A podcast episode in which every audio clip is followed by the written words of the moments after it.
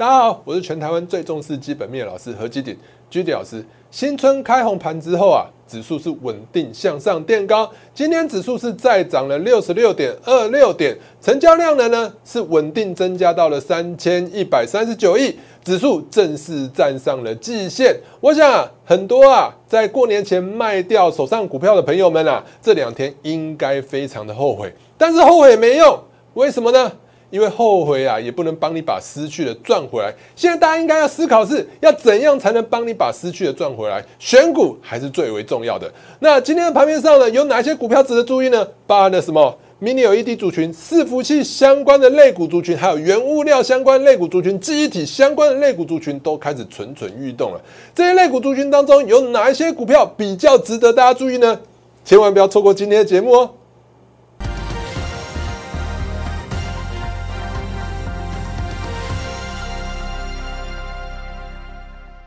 好，各位亲爱的观众朋友们，大家好，欢迎收看今天的节目。好，在开始之前呢，一样先给大家看一下我给大家的盘前资讯，来看一下，来看一下我给大家的盘前资讯。其实我给大家的盘盘前资讯啊，真的都相当的重要。大家可以看到，我给大家的盘前资讯啊，可以在盘前之前呢，我就跟大家讲了没有？在盘前我就说啊，台股啊。在一万七千八点、一万七千八百点附近震荡之后呢，还是会挑战波段的新高。今天是不是再度挑战一万七千八百点的？应应该说一万八千点的一个整数关卡。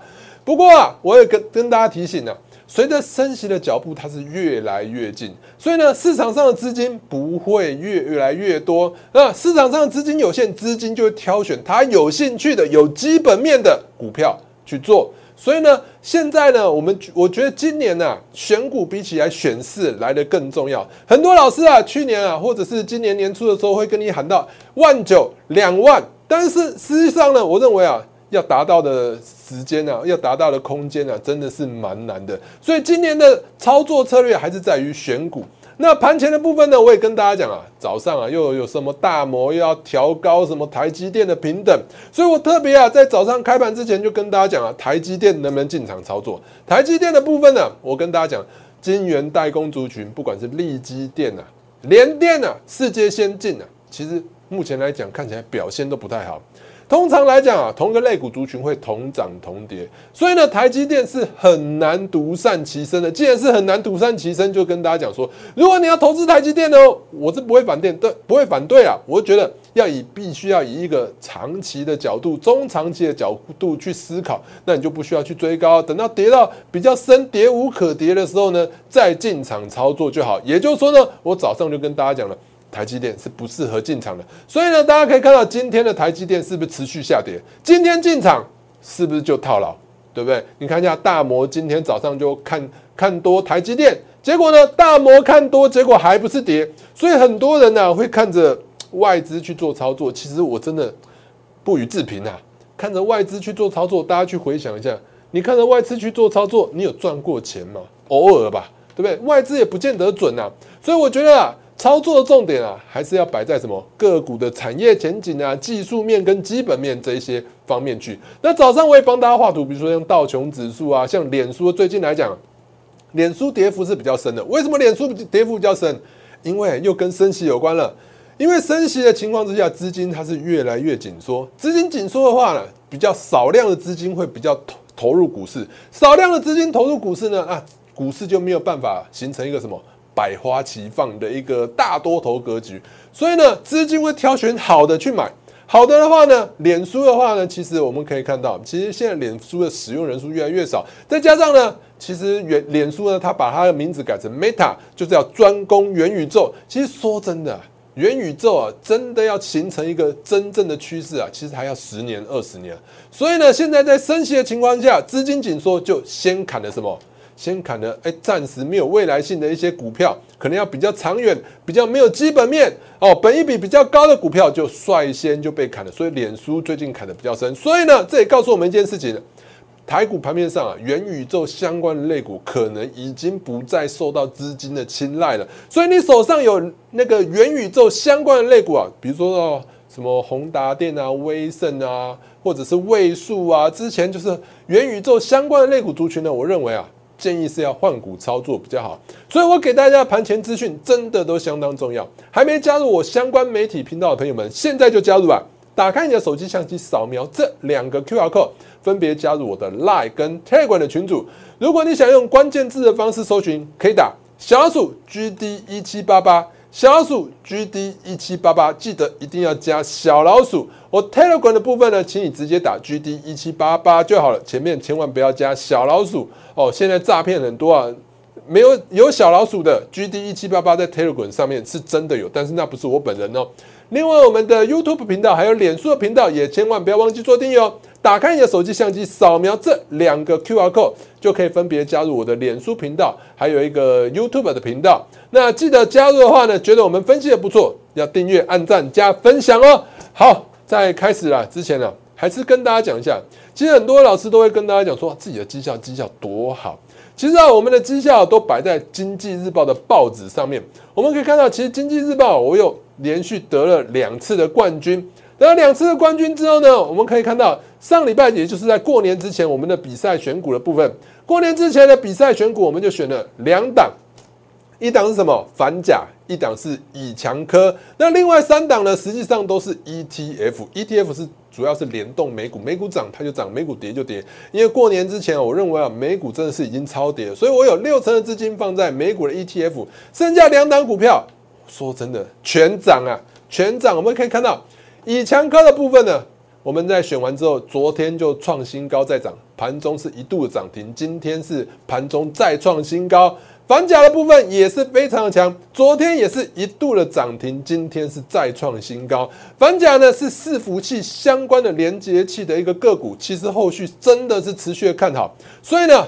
我要跟大家讲，这张股票真的值得持续的去留意。好，等一下，我在跟大家讲伺服器的时候，会再跟大家讲一下。其实啊，我在年前的时候一直有跟大家讲这一张图卡，就跟大家讲说，大家真的啊，不要乱出股票，不要错把自己手上的黄金啊当垃圾白白的卖出啊！你一定要坚持有基本面、有前景、有前景的股票，才能真正赚到大钱。所以呢，在过年之前呢。我就跟大家讲，大家看到没有？过年之前呢，封关最后一个交易日开盘前，我就跟大家讲了，有没有？我这是我的那个脸书，有没有？我就说今天是封关最后一个交易日，建议大家不止可以爆股过年，甚至要加码买进股票过年，是不是？你看有多少老师可以在年前，在市场这么恐慌的情况之下，就跟大家讲说，千万要爆股过年。其实就要回归到股市为什么会涨，为什么会跌？股市为什么会涨？股市就是因为有人会买才会涨。废话嘛，老师。那所以呢，大家去思考一下，为什么你每次都是买在最高点，卖在最低点？就是这个原因嘛。所以呢，大家去想想看，大家都在买的时候，股票就涨起来，你就一直看，一直看，一直看，看着它涨，你就忍不住就进场买进了。你进场买进了之后呢？因为呢，该买的都买了，不该买的也买了，所以还有谁能帮你抬轿？没有人，no suit，没有人可以帮你抬轿，没有人帮你抬轿，股票怎么涨得起来呢？那反过来呢，在股票在一直往下跌的时候呢？哦，你看一下，大家都卖，你卖我卖，大家都在卖，全部都在卖。我在过年之前就有很明显的去感受到这种气氛，因为过年之前大家很很担心什么？过年之前有什么？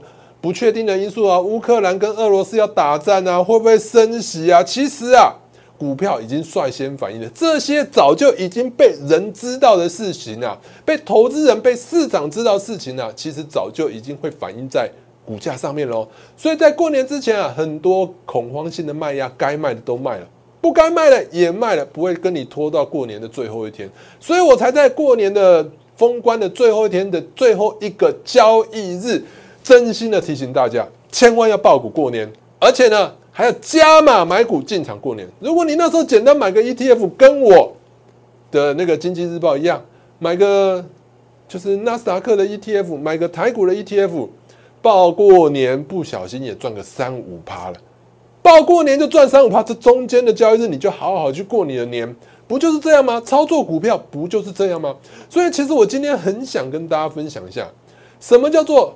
投资致富的最高原则，这句话大家都知道，但是很多人都做不到。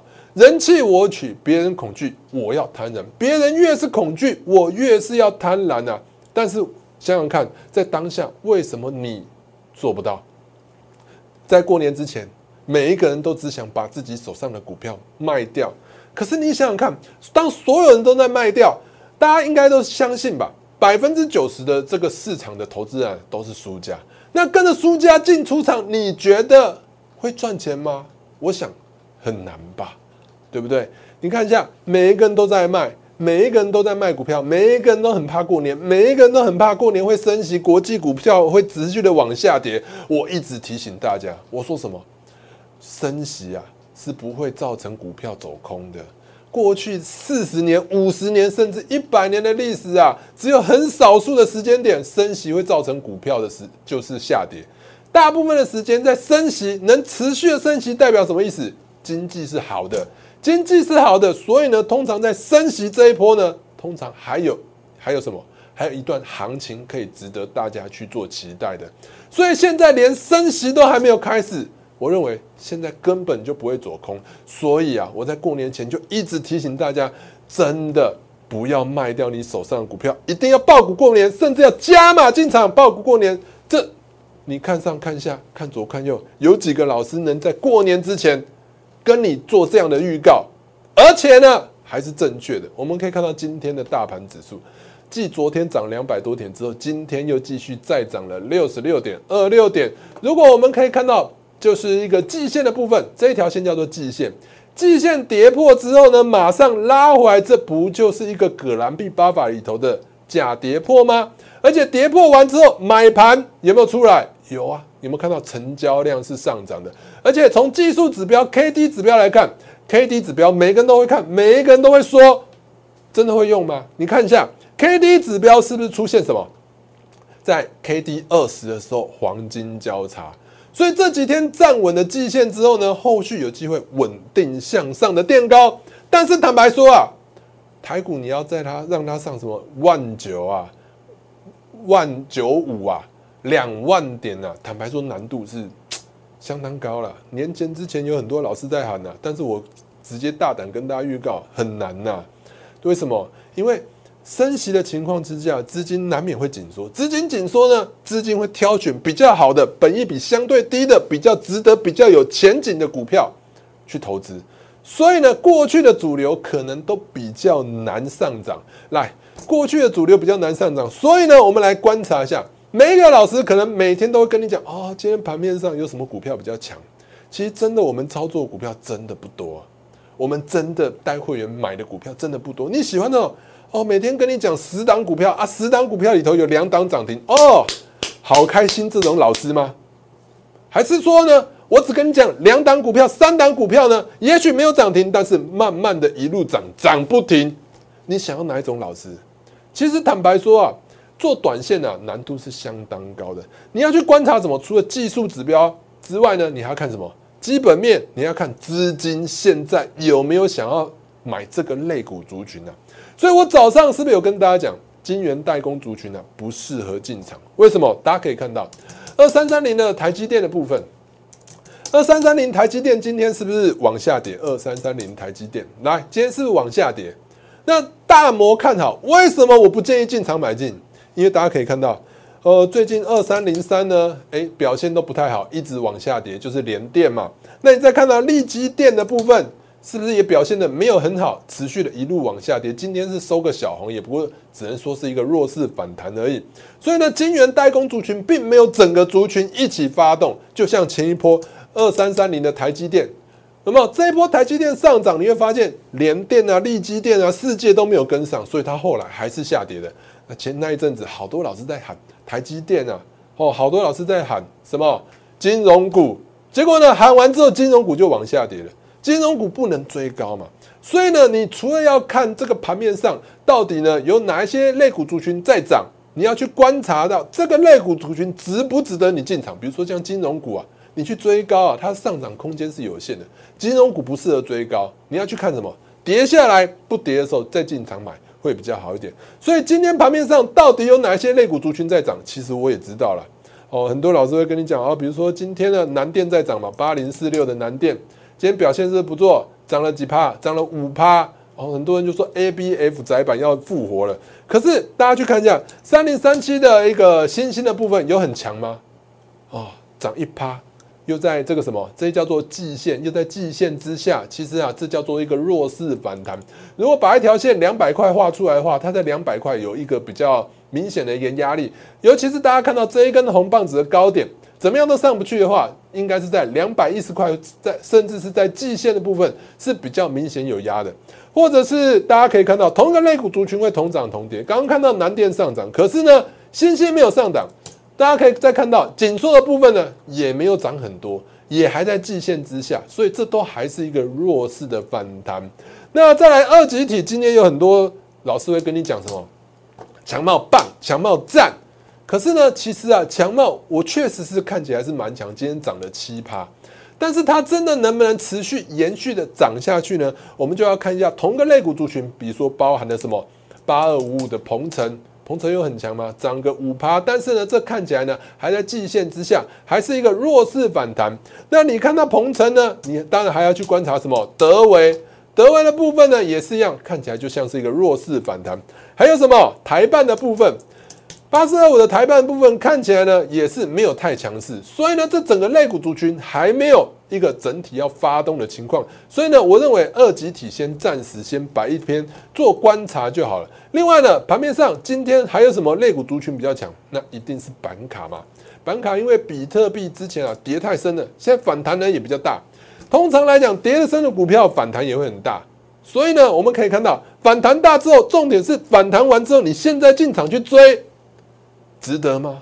会不会就刚好是反弹到最高点了？所以今天来讲呢，因为比特币的上涨带动了板卡族群，比如说汉讯啊上涨啊，对不对？涨停，还有什么立台的部分也是涨停，对不对？但是你去看一下华勤的部分，华勤呢今天呢上影线上影线非常高，而且刚好有没有想要突破季线，但是失败，刚好又是一个整数关卡两百五，所以板卡的部分呢？比较不值得大家去推荐，比较不推荐大家去追踪这一个族群啊。那盘面上到底有什么族群是比较值得大家去追踪的？其实之前啊，我有一直跟大家讲，有一个族群就是所谓的 Mini LED 的族群。Mini LED 的族群，今天早上有消息啊，就是三星啊，三星它要做最新最强的电视，它不只要用 Mini LED。它要用什么？Micro 就是比 Mini 更小的 LED，越来越小，用 Micro 等级的。那之前是因为良率太低了。那其实有这个概念，最早是就是金电发展出来。金电呢，就是什么？就是现在的富彩的一个前身。富彩呢是什么？金电跟龙达合并起来的新公司。所以呢，三星要做新的 Micro LED 的电视，它当然要找谁？找富彩去做合作嘛，所以我们可以看到，Mini LED 族群呢，自从什么苹果的 MacBook 啊，还有 iPad 在采用之后，现在很多家厂商都开始要慢慢采用 Mini LED 的一个相关的一个技术，所以呢，富彩是真的非常值得大家注意的。大家可以观察一下这个跳空缺口有没有被填补，这个跳空缺口只要没有被填补，坦白来讲呢，讲白来说啊，这个股市啊，这个这个股票啊。坦白说，还是维持强势。那除了富彩之外呢？Mini LED 族群还有哪些？比如说，大家可以看到惠特的部分，惠特大家也可以去注意一下。惠特大家可以看到这一条叫做季线，季线跌下来之后呢，这边是不是跌下来马上弹起来？这叫做有支撑，这就是漂亮。而且搭配下面技术指标的部分，我们可以看到。K D 指标的部分已经落底，形成一个黄金交叉，所以惠特也是值得大家去注意的。当然，如果大家觉得惠特太贵，另外还有一档叫做易光啊，易光也是值得大家去注意的。易光呢，K D 指标已经落到了一个相对的低点，那指数呢有没有看到季线怎样都跌不过，季线怎样都跌不下去，所以呢，易光也是值得大家注意的。那除了 Mini LED 族族群之外，还有什么类股族群是比较值得大家注意的？我觉得啊，有的时候每一个人操作个性不一样，有些人喜欢做长线，有些人喜欢做短线。这边跟大家讲一下，今天呢还有什么比较强势的类股族群呢？出现就是所谓的，比如说像华邦电，就是低润的部分。华邦电的部分呢，今天表现也非常强势，今天是涨了快要半根涨停板。当然呢，我们可以看到一样，这一条是季线，季线跌破之后马上拉起来，这边又形成了一个假跌破，所以华邦电走势是非常强劲的。那华邦电走势强势强劲的话，我们来看一下同个类股族群有没有同涨同跌。我们可以看到南亚科的部分，南亚科呢也是低润，南亚科的部分呢，我们可以看到今天股价表现也不错哦，有没有一样哦？季线跌破之后马上拉起来，季线跌破马上拉起来。这边呢是有没有形成一个假跌破？技术指标呢也出现了一个黄金交叉带量向上涨，所以呢我们可以看到南亚科的部分表现也非常不错，非常值得大家去关注。当然呢我们可以看到现在因为啊升息的情况之下，资金有限，资金会去挑最好的买，所以呢他都会看什么？殖利率啊、本益比。所以我们可以看到。我帮大家整理出来，有没有？记忆体类股族群大概就有旺宏、华邦电、群联跟南亚科。其中啊，其实啊，南亚科跟华邦电来讲呢，它的值利率的部分啊，相对来讲是比较没有那么高。如果大家喜欢长期投资的话，其实啊，我一直跟大家推荐什么？群联呐，群联目前来讲，值利率还有多少？还有五点一四啊！我告诉大家，怎么升息都没有办法升到五趴了，升到三趴已经很极限了。现在是接近零嘛。对不对？所以一码是零点二五啊，一趴就是四码，所以呢，五趴的值利率，你想可以升二十次，二十码，所以呢，多少次才能升到这个值利率？所以以目前来讲的群联值利率真的是相当高。再看到本一比的部分呢，本一比这四家公司里头呢，本一比哪一档比较高？应该说对不起，本一比要调低的，所以哪一档本一比比较低？就是旺宏跟群联，本一比只有八点零六跟八点七。那相对来讲呢，华邦电跟南亚科虽然说本一比呢比较偏高一点点，但是也在还在一个价值投资的一个合理范围。华邦电它的本一比只有多少？只有十二点四一。南亚科呢，本一比是十三点六四。所以呢，整体来看，不论是从本益比还是值利率来看，群联还是蛮值得大家去做选择的。我们从技术面来看的话，四百五十块这一条线你画出来之后，四百五十块画出来之后，你会发现稳稳的就守在四百，对不起是四百五，稳稳的就守住了四百五十块这个整数关卡。这整数关卡持续的没跌，那技术指标呢就慢慢的转强哦。所以呢，我觉得。在四百五十块，只要不跌破，你会发现每次都有支撑，每次都有支撑，就是一个不错的一个买点。当然呢，群联我要告告诉大家一下，就是说这张股票是比较牛一点点的，它需要比较长的时间才能慢慢的向上。所以呢，如果你喜欢中长期投资的投资朋友，这张股票本一比低，殖利率高，我认为未来一定大有可为，只是需要时间去发酵。大家可以去参考一下这档类股族群。那盘面上呢，还有哪一些值得大家注意的呢？就是最近来讲啊，为什么要升息？升息就是因为什么？物价太高了，物价太高了，所以呢，央行为了要控制物价，所以才开始要升息。升息呢，就会带动什么？你会发现物价上涨。所以呢，物价上涨的话，最近来讲呢，原物料相关的类股族群好像都蠢蠢欲动啊。原物料相关的类股族群有哪一些？我们可以看到。最近上涨的，比如说像中红，对不对？钢铁嘛，钢铁类股中红，中红的部分表现的不错，也是一样跌破季季线之后，慢慢的拉回来了。还有什么大成钢？大成钢表现也不错，你看一下哦，表现真的很好。跌破季线，竟然是收复季线的稳定向上，准备要挑战前破高点五十块的一个压力线。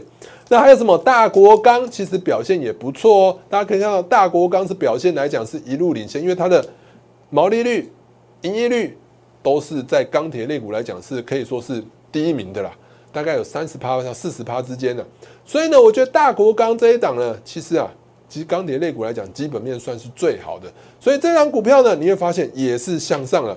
还有什么类股呢？比如说像油价上涨嘛，对不对？不然布伦特原油指数呢？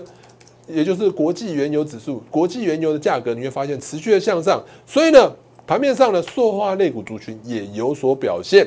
那那大家可以看到，原物料类股呢就带动什么？另外一个很重要什么？这些原物料用用什么在航运嘛？所以最近来讲啊，不管是二六零三的长荣啊，对不对？有没有？昨天是涨停，今天呢虽然说呢是在季线呢是有点失守，但是呢这两天还是有机会会挑战季线。或者是什么，阳明也是一样，阳明的部分呢表现也不错，哦，这两天都还是有机会挑战季线。那万海的部分也是一样，今天还一度攻涨停。所以呢，航运类股呢，你会发现，在原物料报价持续向上涨啊，美国塞港的问题根本就还没有办法解决，所以航运类股的报价是维持在相对的高点。那航运类股报价，我要告诉大家的是，你会发现啊，航运类股报价，你现在要进场买长荣、阳明、万海适合吗？坦白说啊，我认为是比较不适合的。为什么？因为啊，长荣不管是长荣、阳明还是万海，我们以长荣为例好了。因为呢，长荣这一波啊，有套的高点的人有太多人套到这边相对的高点，套到高点之后呢，现在一波下杀呢，很多人呢涨起来，这些筹码都有可能因为涨起来之后就迅速的要干嘛？要出场，因为赔太多了。所以呢，我认为航运类股在海运的部分呢，我认为是观察就好，好不好？因为航运海运的类股啊，筹码会比较凌乱一点点。那如果大家要做航运类股的话呢，我认为啊，不如做什么？做空运。空运的第一个，海运的价格向上涨之后呢，其实海运的价格已经慢慢接近了什么？空运了。那与其你要去跟人家塞港，你不如去哪里做空运嘛？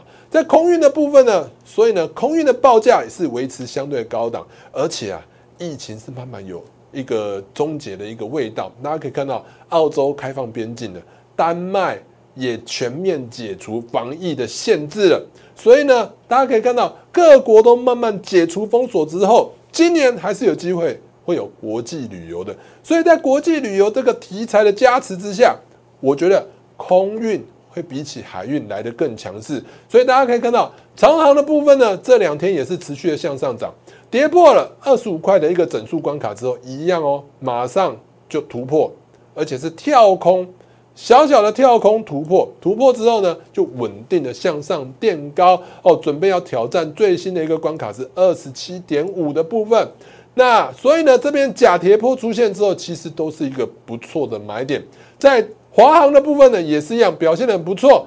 二十五块的整数关卡跌破之后，马上就拉回来。所以呢，而且我们来看一下，以长荣航为例好了。长荣航的话呢，我们可以看到，其实啊，它的股价是站在一个历史相对的高点，高档呢比较没有筹码性的一个套牢卖压，所以呢，它要向上涨呢，其实坦白说是比较容易。而且大家可以看到，这一条季线是顺势上涨，是突破的，完全符合葛兰碧八法。季线向上跌破之后，马上拉回，这就是一个假跌破，而且有带量向上涨，技术指标也出现了一个黄金交叉，所以我觉得长荣行跟华航都是蛮值得去注意、去留意，甚至是去买进的这两档股票。那航运原物料相关的类股族群就是这一些，这一些大家可以去持续去留意。当然，最近我们节目一直帮大家追踪什么伺服器相关、伺服器相关的类股族群。伺服器相关的类股族群，早在过年之前我们就跟大家讲了，一路从什么，从博智、金相电、PCB 的一个族群，你看一路向上涨，涨到什么？金相电 PCB 涨完之后，又涨到现在散热、散热族群，包含了双红，还有什么？旗红都持续的向上涨。前阵子我还在我的三立的节目上面跟大家讲说，哎，双红昨天创新高，双红昨天创新高。如果说你买不下手，你就可以买什么？买旗红啊。所以你看一下旗红今天果然是涨了多少？涨了六点三九帕，六点三九帕。所以呢，今天呢是股价是一个转强的讯号，我帮大家画一个黄箭头，这叫做一个转强的讯号。好，转强的讯号之后呢？短线上来讲，就很有机会会挑战新高，这不就我讲的同个类股族群会同涨同跌。伺服器概念出来之后呢，现在资金都在往伺服器这边杀，对不对？所以只要跟伺服器相关有关系的股票，会比较容易向上涨。大家还记得去年的元宇宙呢？元宇宙搞到后来，哪一家公司不是元宇宙？所以现在伺服器的一个题材才刚开始发酵。伺服器的题材从什么金相电？脖子延伸到哪里？散热模组的旗红，还有哪里双红都持续的向上涨。好，到散热模组之后呢？还有伺服器，难道不需要网路吗？网路要快，伺服器才会快。所以呢，又延伸到了网通族群，比如说像是中磊，还有什么正文表现都非常强劲。所以正正文的部分你会发现，哎，今天呢是一度的还在创新高，这边就是一个转强的讯号。这个跳空缺口只要没有被跌破，其实啊正文都是维持的强势，这就是一个类股族群的概念。所以现在要投资的话，你就可以从伺服器里头去找一些类股，又比如说什么伺服器 PCB 到了连接器，又到 PCB 之后到了哪里？应该说，PCB 之后延伸到了一个散热模组的旗红、双红之后，又延伸到了正文跟什么？正文跟中磊，就是所谓的网通设备厂。网通设备厂之后呢，最近又延烧到哪里去了？伺服器也需要连接器啊。所以呢，伺服器相关的连接器厂啊，比如说像茂联啊，之前在过年前就跟大家讲过了，茂联连接器厂，它除了伺服器之外，它有什么？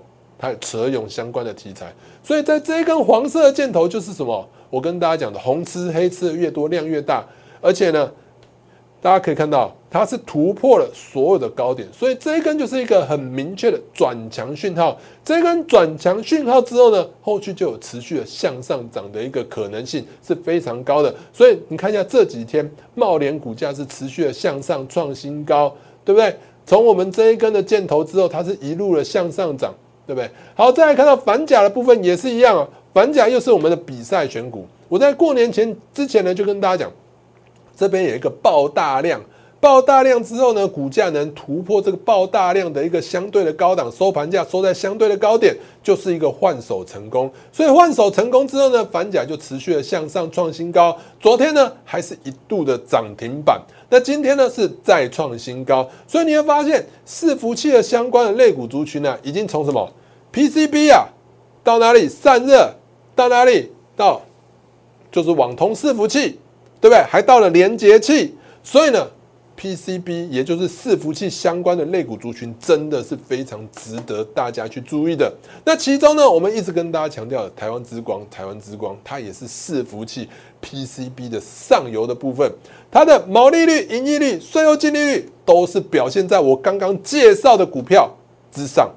所以呢，这张股票呢，你有没有发现，过年之前台股在跌，它完全没有跌，也就是表现的相对强势。现在呢，一样呢，它准备要突破了。这几天呢，都是不错的买点。所以呢，这张股票真的是一档伺服器还没有起涨的股票。如果说你看到很多伺服器的的一些类股，比如说像是什么旗红啊、双红啊，都涨上去，你追不下手。这张股票还在盘整的区间。值得大家去进场去留意，还有另外一档股票，就是我就昨天跟大家讲，还有之前跟大家讲的 Triple X 的部分，Triple X 的部分呢，哎，我们昨天跟大家讲了，昨天涨停板，昨天涨停板之后呢，我们今天又再度加码，加码之后今天又涨了三点五 percent 以上，这两天有机会持续的挑战新高，还没有突破，还有机会可以进场。想要跟我一起进场伺服器相关的类股或这档 Triple X 相关的类股的投资朋友们，可以透过下面的电话或透过我们旁边这个 Line 来直接跟我们联系。今天的节目到此，我们明天见。立即拨打我们的专线零八零零六六八零八五零八零零六六八零八五摩尔证券投顾陈彦荣分析师。本公司经主管机关核准之营业执照字号为。一一零金管投顾新字第零二六号，新贵股票登录条件较上市贵股票宽松，且无每日涨跌幅限制。投资人应审慎评估是否适合投资。本公司与所推介分析之个别有价证券无不当之财务利益关系。本节目资料仅供参考，投资人应独立判断、审慎评估并自负投资风险。